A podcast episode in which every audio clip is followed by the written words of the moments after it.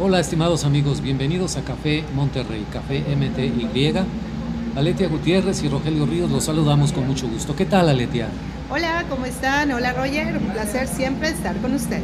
Claro que sí, transmitimos desde Monterrey, Nuevo León. Somos dos globalistas que desde el Cerro de la Silla y con unas buenas tortillas de harina en la mano, tratamos de entender, observar todo lo que sucede en el mundo, en el mundo mundial, como dicen los chavos ahora, y cómo nos llega hasta acá, hasta la Sultana del Norte, a Monterrey, Nuevo León. Somos internacionalistas de vocación, de pasión, de espíritu, así por favor considérenos. Entonces, pues comenzamos con el programa de hoy. ¿Qué te parece, Leti? Adelante, pues mucho que contar. Este, pues si quieres, este, me gustaría mencionar que el tema de definitivamente el día de hoy, porque sabes tú que soy fan, este, yo creo que no hay persona o serán pocas las personas que no sean fans de un gran personaje al que le decimos adiós.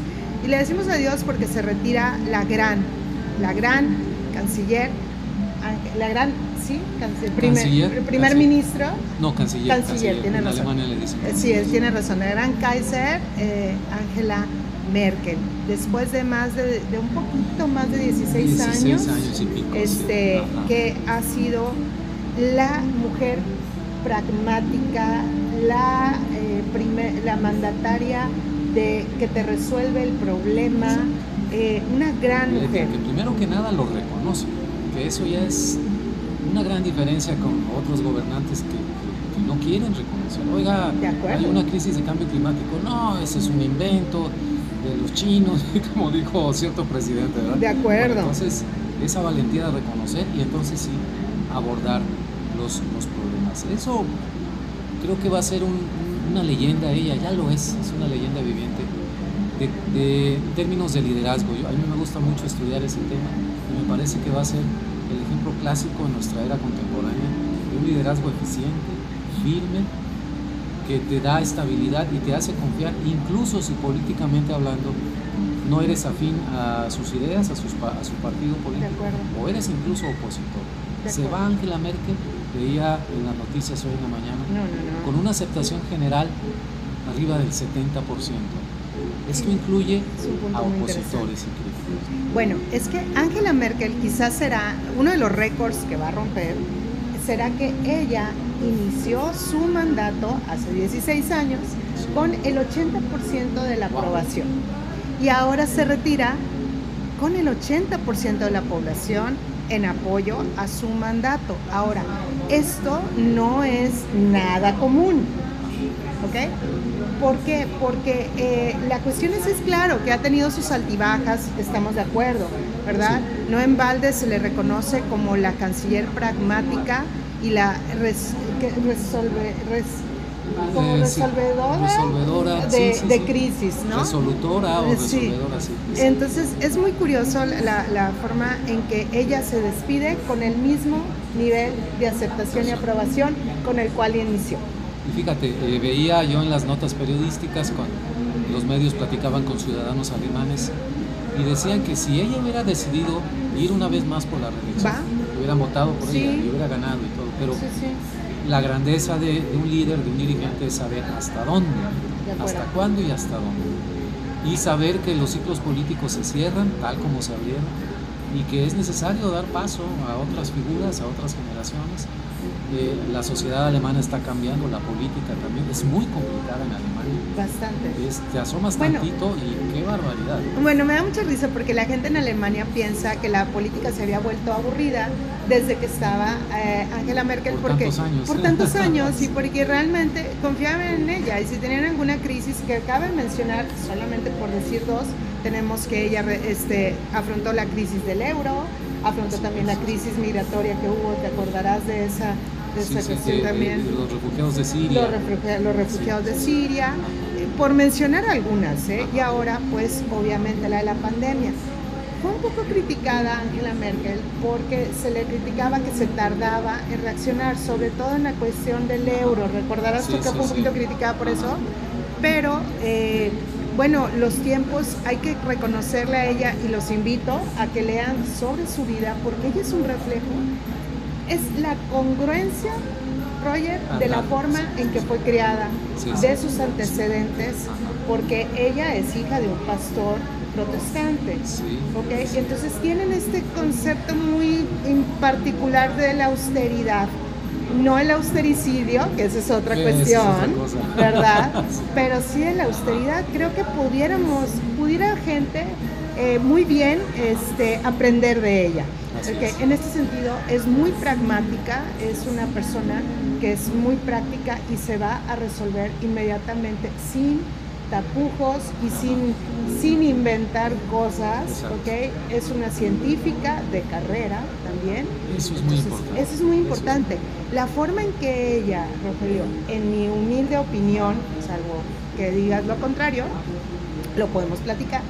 La forma en que ella analizaba los temas, Rogelio, con una precisión y una metodología científica, exacto, también es algo es para que se sienten otras personas a aprender. Claro, claro. ¿ok? Sí, sí, sí. Su, su, muy curioso, la gente o su círculo rojo de ella eran también personas muy preparadas. Eh, ella es una persona que ella dice, yo soy desconfiada de no, que no se abre tan, tan con tanta facilidad. Su círculo es muy cerrado, pero era un círculo, círculo que eran pocas personas, pero cada persona era un personaje y realmente Sí, claro, claro. un, una- un- un pilar de conocimiento, ¿no? Entonces Sí, creo sí. que pudiéramos aprender mucho de la gran canción. es otra lección de liderazgo. No tengas miedo de rodearte de un equipo de personas que incluso, y eso es, hay que reconocerlos, son más brillantes que, el mismo gobernante, que tú, pues, o sea, especialidades. entonces, pero es- eso en otros liderazgos es inconcebible, porque Claro. te van a hacer sombra. En la América Latina es absolutamente inconcebible. Nadie puede brillar más que el gran líder, el gran Tlatuani, etcétera, etcétera. Eso, y por ejemplo, recuerdo un gesto de Angela Merkel, por, esta, por esto que mencionabas, de su ri- rigor científico.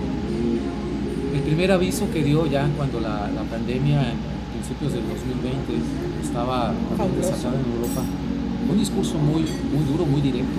Puntual. Dijo que esta era la mayor amenaza para Alemania desde la Segunda Guerra Mundial que iba a morir mucha gente y que era necesario que todos los alemanes se unieran en, en esta lucha contra la pandemia. Comparado con lo que decían en Washington, en Londres, en Moscú, ya no se diga en China, ¿verdad? Este, en América Latina, yo me quedé en shock cuando leí ese- las notas sobre esa, sobre esa declaración. Dije, esto es liderazgo, lo demás.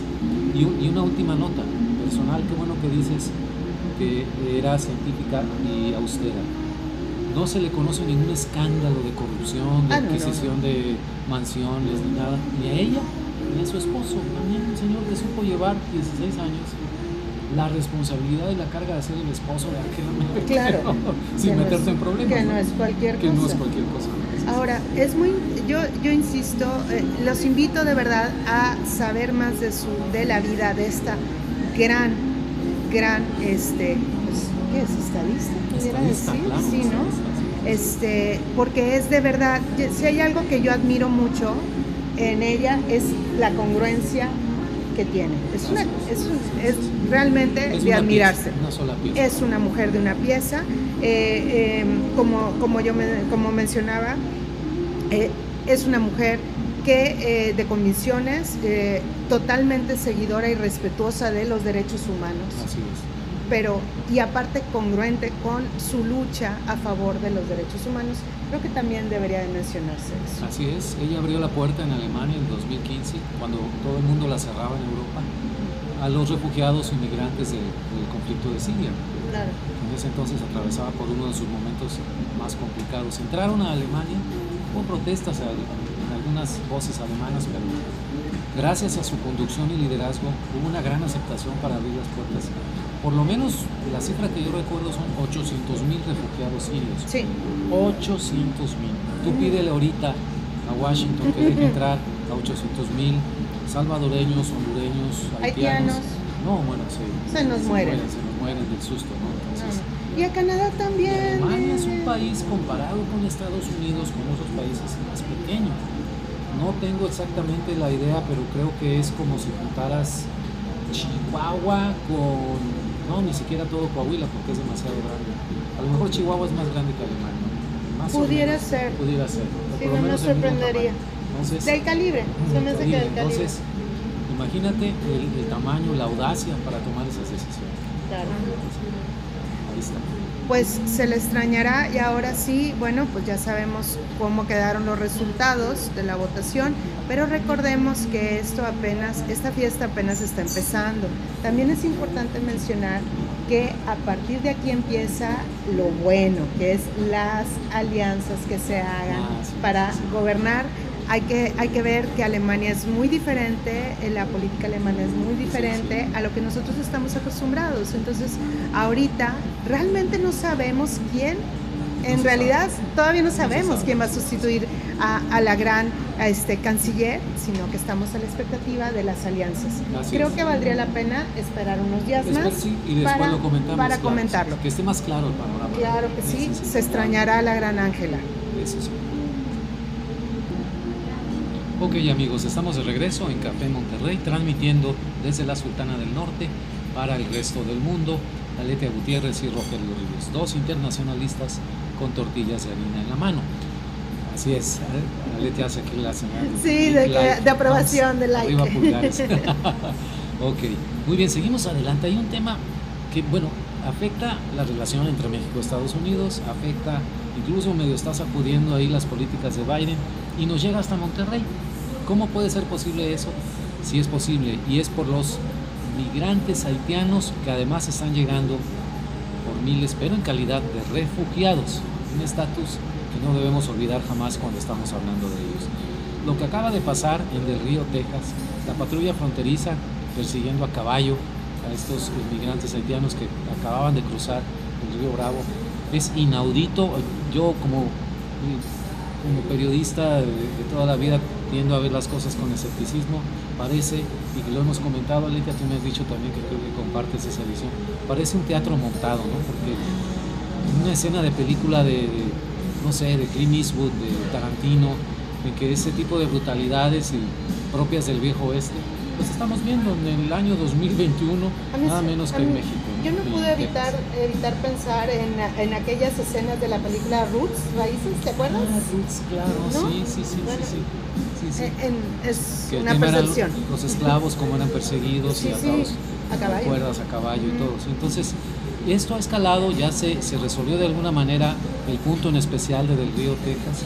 Agilizaron del lado americano la admisión de los que pudieron admitir, deportaron a algunos otros y redistribuyeron del lado mexicano en algunas ciudades, entre ellas Monterrey, nuestra ciudad, al resto de los refugiados haitianos.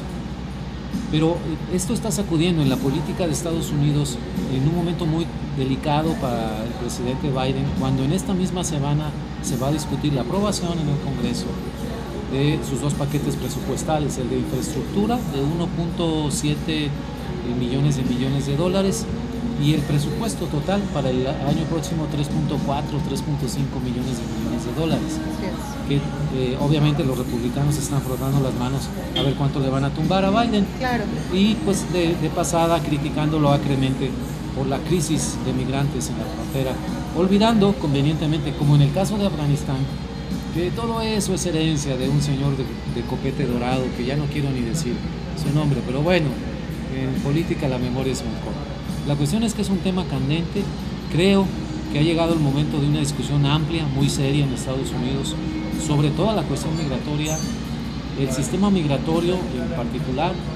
Recordemos que hubo, desde que llegó Biden a la, Casa Blanca, desde el primer día, dijo que eh, tenía una iniciativa de, eh, ¿cómo le llaman en inglés? Este, reestructurar o poner una revisión profunda al sistema migratorio, ya considerado obsoleto, colapsado, pero entre tanta política y crisis coyunturales y todo, ahí está todavía durmiendo el sueño de los justos en el Congreso. Es tiempo de desempolvarlo, pero políticamente hablando, no sé, tiene que pasar primero lo del presupuesto. Son batallas muy duras, desgastantes para demócratas y republicanos, y encima les está ya esto, esto de los haitianos. Eso por un lado, ¿qué va a pasar en Estados Unidos? ¿Cómo se les va a recibir?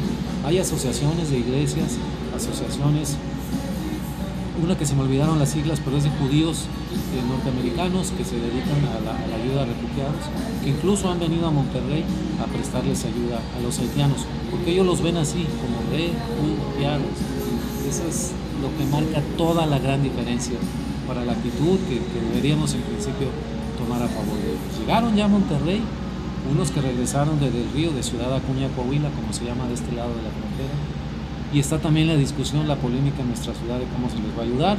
Las autoridades migratorias, a pesar de ser una de las principales ciudades de México, están completamente rebasadas, desbordadas. Las autoridades estatales no lejos de prestar ayuda y ser por lo menos empáticas, se dedican a ayudar a la persecución de migrantes. No más falta que lo hagan a caballo como labor del patrón, digo, no me extrañaría ya llegar a esos niveles.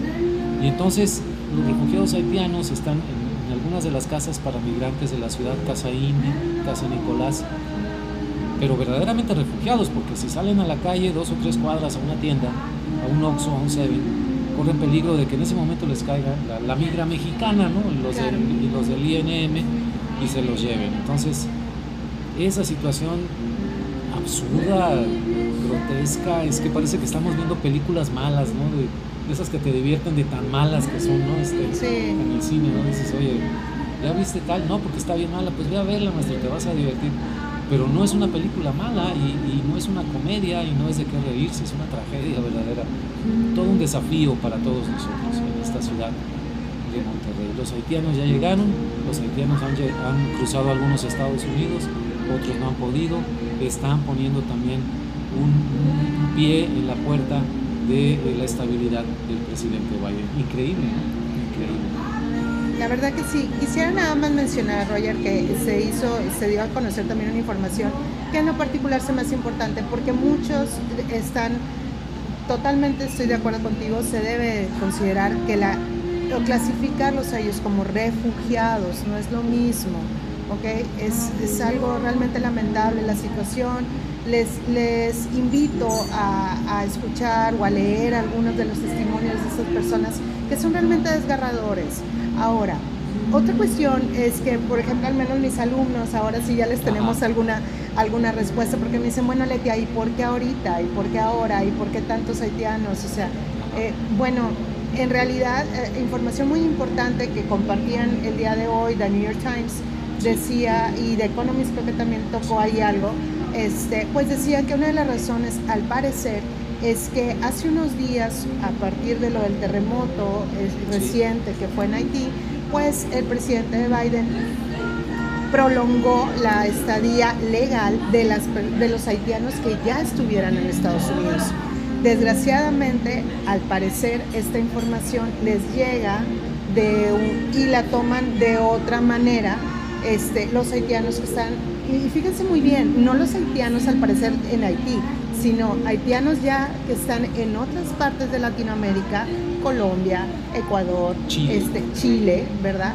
Y empiezan a movilizarse con esta idea de que por, si, si así está la situación, pues puede haber una salvedad también para que ellos ingresen de manera legal o como refugiados a Estados Unidos, pero no es así. De hecho, la situación no puede ser así porque hay una, hay una eh, ley eh, que, que, ahorita en migración impide precisamente el ingreso ahorita porque hay una ley de seguridad por la cuestión de la pandemia, Roger, entonces no hay manera que puedan ingresar. ¿okay? Si eh, la gente de Estados Unidos piensa que son un riesgo para la salud de ah. el país, entonces hay una situación de emergencia nacional de, de tipo salud por la pandemia. Entonces, de verdad, eh, hay mucho ruido, hay, no digo que haya una mala intención, quiero dar el beneficio, quiero, quiero entender la desesperación también de los, de los hermanos haitianos, ¿verdad? Pero sí. hay ahí mucho ruido en la información. Sí, sí, sí, muchísimo. Y qué bueno que mencionas lo de New York Times, porque también le da un giro distinto a, a la situación de Haití. Haití desde hace, ya, yo creo que desde que yo era estudiante y se mencionaba Haití, realmente ha sido un Estado fallido. un ejemplo ya prolongado de Estado fallido, gobiernos que colapsan. todo lo que no se debe de hacer, usted vea, vea el ejemplo Haití. Sobrevivieron los dictadores, los famosos Duvalier, padre de hijo, porque convenientemente en el juego estratégico de la Guerra Fría le servían a los intereses de Washington. Entonces el grave problema de Haití es que eh, no tiene tejido institucional, tejido social, su gente se ha salido desde toda la vida a buscar en los países más cercanos en el Caribe, en América Central, en América del Sur. Y no se diga México, nuevos horizontes. Entonces no es, no es de que se salieron solamente por el último temblor o por el de hace 10, 11 años, sino ya es un estado fallido, a menos que se resuelva, se, se restaure de alguna manera con una intervención internacional masiva. Eh, no veo otro camino. Nadie quiere regresar a Haití. Entonces, ahí también es otro punto. Como nadie quiere regresar a Siria, ¿verdad? De acuerdo. Si ya te saliste, De acuerdo. ¿qué, qué vas a hacer ahí? a ese Y ahorita Afganistán. Neo Afganistán. Es que creo que ahí hay un tema Ajá. que habría que platicar. Sí, sí, sí. Refugiados. No Exacto. lo olviden.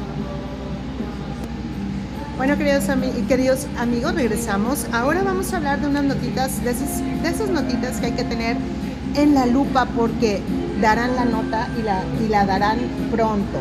Ah. Entonces, ver, bueno, va. Eh, bueno, la nota realmente la ya la está dando es la ausencia de en las festividades. Es que está súper raro esto, discúlpenme. Lo que quisiera decir, quisiera fluir más con este tema, pero no me, me, lo, me lo impide este, la situación. Pero se, se supone que el día de mañana se cumplen 200 años de la consumación. Sí, formalmente es el Formalmente. 28 de septiembre. Entonces mañana. pero el festejo lo están haciendo el 27. Sí, Hoy- por- hoy 27. porque ¿por qué no? Vamos a seguir dividiendo gente y vamos a seguir haciendo bolas al pueblo mexicano, Sí, ¿verdad? sí, sí, sí. ¿Por qué no? Entonces, eh, pero resulta que había unas festividades propias, les estoy hablando de 200 años, que hubiera sido, bueno, no saben, ¿verdad? Yo ya hubiera estado ahorita con unas largas trenzas, Sí, ¿verdad? sí, sí, Vestida de mexicana. y todo. Y claro que me da igual y me da lo mismo, porque como que no lo sentí, Rogelio. Y, y yo creo que eso le pasó a todo el mundo. Yo creo que hasta la gente que viene, que hasta los invitados de honor, porque pues hay grandes ausencias, Estados. Unidos, España. Pues con ¿verdad? esas dos tienes, o sea, nuestros dos grandes referentes históricos. Sí. Este, sobre todo España, eh, era para que hubiera estado Exacto. presente acá, pero no había clima político ni nada. Oye, nos irán a pedir disculpas. No creo, no, no, No. creo. Pero ¿cómo crees? Lo dudo mucho. no, no está el horno para bollos. Bueno, pero, pero sin embargo el Vaticano ya dijo que nos sentemos a platicar, ¿verdad? Ándale. Porque mandó una carta, mandó una carta donde fíjense, carta, la carta está muy, es que lo que les digo, de verdad, yo me esfuerzo y, y- y me- y creo que soy una persona que conoce bastante bien el ambiente de, de este mexicano y ahora de verdad tengo como una Sí, sí, semana que perdida totalmente Sí, la sí, inmensidad. Parece que estamos en otro país. Sí, me siento como en el limbo. Sí, sí. ¿Quién nos quitó México, no? Sí, yo quiero que me lo regresen. Bueno, la cuestión es que este, pues también el Vaticano nos mandó una carta, ya ven que habíamos pedido, habíamos requerido que hubiera habido una disculpa a- este, por algo que pasó hace 500 años. Exacto, algo que pasó hace poquito. La llegada de Hernán Cortés. Sí, entonces 500 años. 500 años, entonces ocupamos una disculpa y ocupamos de que pon- de que de que oigan, pues ya, ¿no?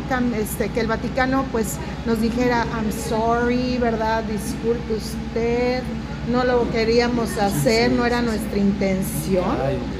Sí, sí, pero no. Dios santo, esto de la corrección política en serio necesitamos ya bajarle tres rayitas, Sí, sí, sí, sí. ¿verdad? Pero Bueno. más rayitas. Eso es el te- son los temas, ¿no? La ausencia definitivamente de dos grandes e importantes figuras como lo son Estados Unidos y como lo es España de las celebraciones del bicentenario de la consumación de la independencia. Ahora sí que lo dije bien. Sí, sí, sí. Ok, perfecto. Y, y pues esta carta donde nos vamos a sentar a platicar con el Vaticano. Pues el Papa llama al diálogo y a la conversación, pero pues eso en México así como que, ¿qué? Mande, o sea, ¿de parte de quién? O el Papa también entra en las teorías de conspiración, o, no sé cómo lo va a recibir la 4T. Bueno, pues un Vamos tema, un tema más para que también me digan, para que me lo explique alguien. Ah, exactamente. Perfecto, muy bien. Seguimos adelante con otro tema que hay que tomar en cuenta.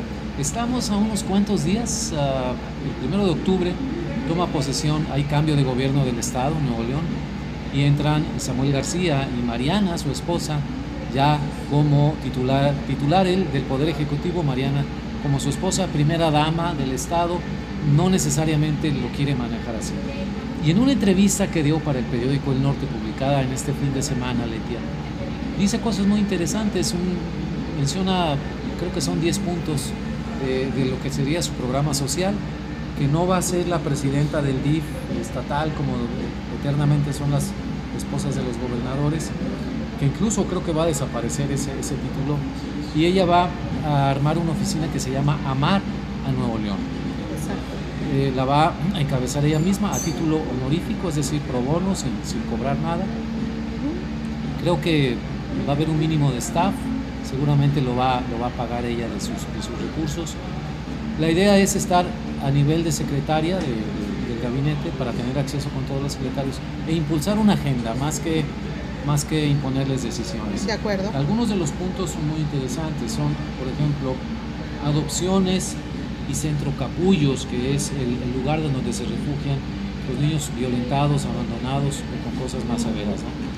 Se refiere también en su agenda a salud mental y adicciones en jóvenes, obesidad, un problema muy grave también aquí en Nuevo León, como lo es en todo México, la situación de pobreza en el municipio de Mier y Noriega, en el sur del estado, el embarazo adolescente, un problema que poco se menciona en los medios en Nuevo León, pero tremendo, terrible.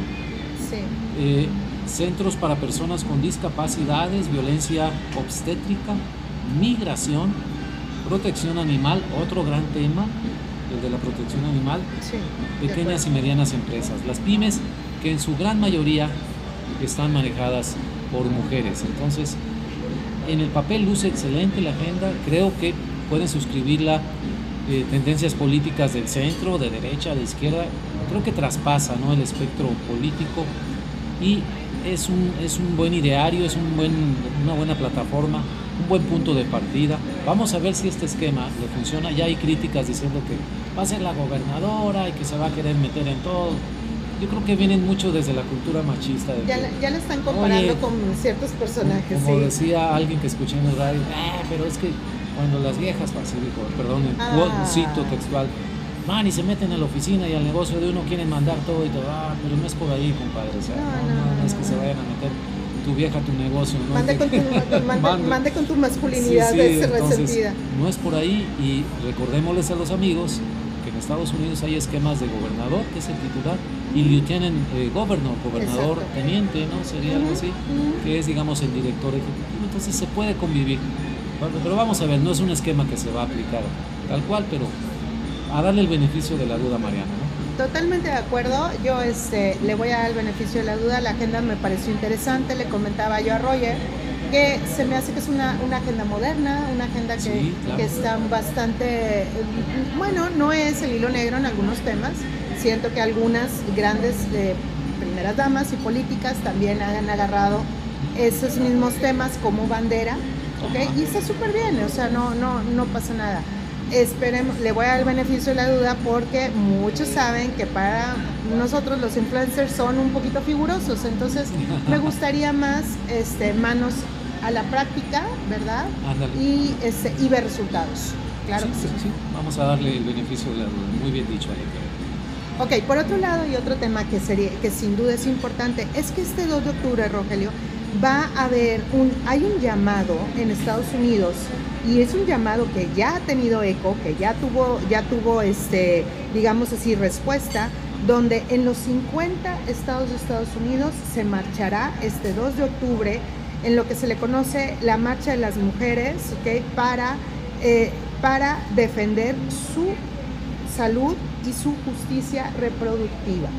Esto en el tenor de lo que está pasando en Texas, ¿ok? con esta cuestión de que se, se prohíbe el aborto ¿ok? y, se, y se perseguirá como delito el abortar después de seis semanas de embarazo, lo cual sabemos que es bastante complicado, implica Claro, muchísimas cosas para las mujeres. Y bueno, pues 90 organizaciones, incluyendo organizaciones nacionales de gran importancia como National Latina Institute, Parenthood, o Planned Parenthood, Shiro, que es una organización bastante particular, Access Reproductive Care Southeast, eh, The Frontline, que Ah, también ok. es bastante importante, Working Families Party, ¿ok? Y Sister Song, están ya eh, inmiscuidas no nada más este, en la organización, sino en el total apoyo financiero a, eh, esta protesta. La idea es que se va a, este, a mandar a la Suprema Corte de Justicia, ¿ok?